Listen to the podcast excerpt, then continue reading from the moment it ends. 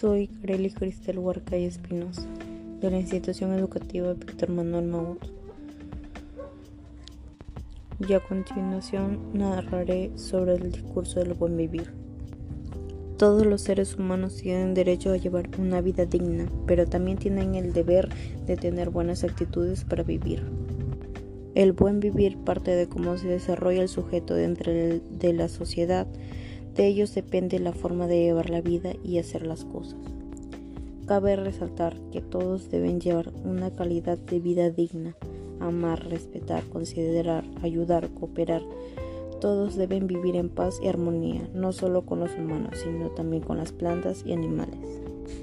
De esta forma tendrán un buen vivir.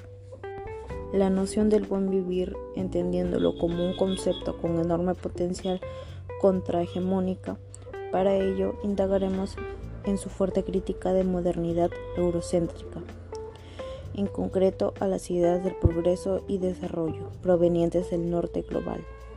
Analizaremos igualmente cómo algunos elementos de la cosmovisión indígena andina han contribuido notablemente a la construcción de discursos y praxis que han intentado salirse del paradigma desarrollista y extractivista. Consideraremos, por ende, que el buen vivir, cuya presencia puede rastrearse incluso en geografías indígenas no andinas, ha contribuido un contrapunto epistémico y ético-político al desarrollismo, al productivismo y al neoliberalismo.